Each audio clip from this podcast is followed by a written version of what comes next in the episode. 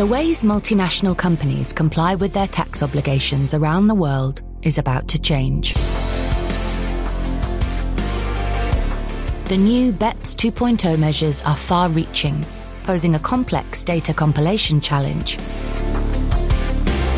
If your group operates in more than one jurisdiction and your global annual revenues exceed 750 million euros, you may be subject to a 15% minimum tax in every jurisdiction in which you do business. Complying with these rules will require companies to redesign how they think about process, technology, systems, and more importantly, data. Navigating these changes can be overwhelming, but KPMG professionals are here to help.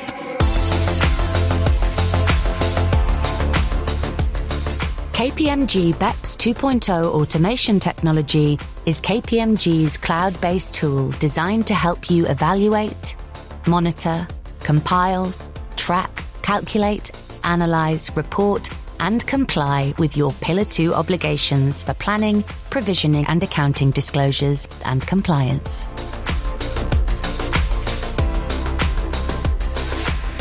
The KPMG BEPS 2.0 automation technology has a number of features that puts intuitive user experience at the forefront,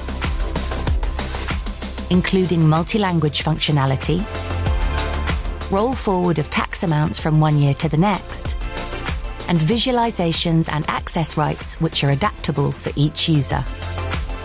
And of course, this tool can be used to prepare the all important Globe information return and supporting work papers, ready to be filed with the tax authorities.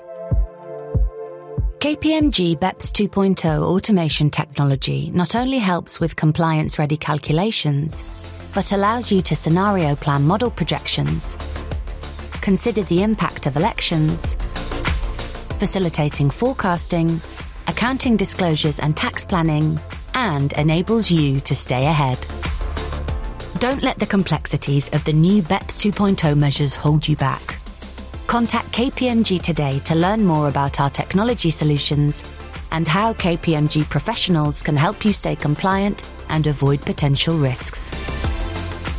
Are you BEPS 2.0 ready?